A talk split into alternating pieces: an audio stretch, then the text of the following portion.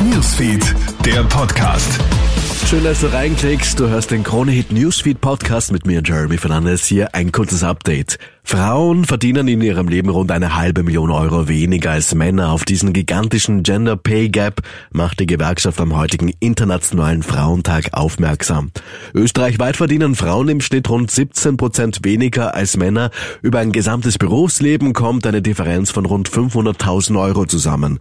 Auch deswegen, weil Frauen noch immer den Großteil der unbezahlten Arbeit erledigen, sagt ÖGB-Frauenvorsitzende Corinna Schumann. Vier Stunden pro Tag arbeiten Frauen in unbezahlter Sorgearbeit, also Kindererziehung, Pflege und Hausarbeit. Bei Männern sind es gerade mal 2,5 Stunden.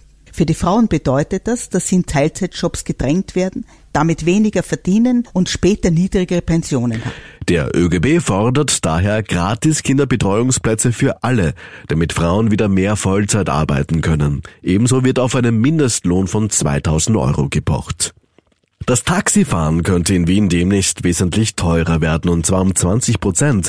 Die letzte Anpassung ist bereits zwei Jahre her. Der Sprit ist seither deutlich teurer geworden.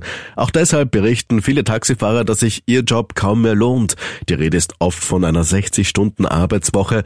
Es braucht also jetzt die Anpassung, sagt auch Jan Kluge, Ökonom der Agenda Austria zu Puls 24. Andere Güter sind genauso teurer geworden. Toilettenpapier 27 Prozent, Katzenfutter 24 Prozent. Aber darüber hat man nicht so gesprochen. Bei den Taxis ging das nicht. Man kann den Preis dort eben nicht selbst bilden, sondern die Politik legt einen Tarif fest. Deshalb holt man das jetzt hier nach. 20 Prozent klingt extrem. Aber da man ja hier auch zwei Jahre abzubilden hat, schrecken mich die 20 Prozent eigentlich nicht unbedingt. In Frankreich weiten sich die Proteste gegen die extrem unbeliebte Pensionsreform aus. Über 3,5 Millionen Menschen sollen es laut den dortigen Gewerkschaften bereits sein, die landesweit gegen die Pläne von Präsident Emmanuel Macron demonstrieren. Frankreich möchte ja das Pensionsantrittsalter von 62 auf 64 anheben, eines der zentralen Vorhaben von Macron. Die Gewerkschaften halten dieses Projekt allerdings für ungerecht. Allein in Paris sollen mehr als 700.000 Menschen auf die Straße gegangen sein.